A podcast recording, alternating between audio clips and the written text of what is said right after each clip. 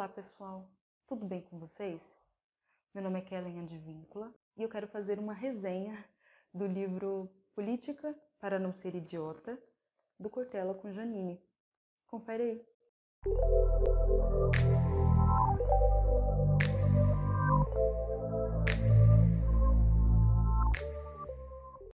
Se você é do tipo que julga um livro pela capa, ou nesse caso, pelo título, vai se surpreender com o significado do termo idiota. O termo idiotes vem do grego e diz respeito a uma pessoa que só vive a vida no âmbito privado, que recusa a política e busca apenas os seus interesses. E a sociedade atual, é, ela está cada vez mais individualista, recusando a política e querendo apenas, é, é achando na verdade que o Estado é algo é, exterior a elas e que lhe deve direitos. Só que o Estado é uma construção nossa, ele é mantido por nós, nós somos responsáveis por ele, somos responsáveis por alimentá-lo e por dirigi-lo. Quando não fazemos isso ou quando fazemos isso mal, as coisas ficam do jeito que estão. Então, as pessoas querem receber os benefícios do Estado, mas não querem exercer os seus deveres para com ele. É aquele tal de venha a nós, mas vosso reino nada. E algumas pessoas podem ter se espantado é, é, quando eu afirmei que nós devemos alimentar o Estado. Mas pensa bem, se você tem um cofre na sua casa e você não coloca dinheiro nele, como que você vai tirar dinheiro dele sem ter colocado dinheiro? Então pensa nisso. Você coloca dinheiro no cofre e você administra a distribuição do dinheiro no cofre. Exatamente isso que nós devemos fazer com relação ao Estado. Agora, você tem o dever de trabalhar e de colocar o dinheiro no cofre para poder retirar o dinheiro do cofre e administrá-lo, distribuí-lo para o que você precisa.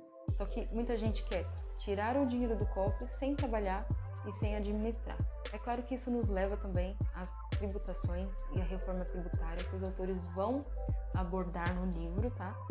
E, e vão é, explicar ali mais ou menos como ela deveria acontecer aí para beneficiar, é, para nos beneficiar. A política e a democracia passam pelo diálogo, tá? Então, é, as posições opostas devem existir, elas são legítimas, tá? E ambos os lados devem é, fazer concessões para que nenhum lado é, saia perdendo, tá? É, ou pelo menos não perca muito. E o nosso adversário político não é o nosso inimigo, então nós não devemos calá-lo, tá?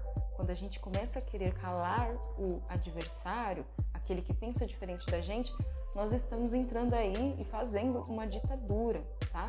Então, nós devemos dialogar, tá? Fazer concessões, dialogar e não calar o outro, porque o adversário não é o nosso inimigo, tá? Ele só pensa diferente. Imagina se o seu adversário tentasse e conseguisse calar você. Você não gostaria disso.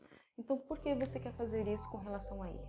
Claro que existe também um asco, um nojo pela política por conta da corrupção. Só que a corrupção sempre existiu. A novidade é a apuração dela. Os autores também vão tratar sobre o voto obrigatório, tá?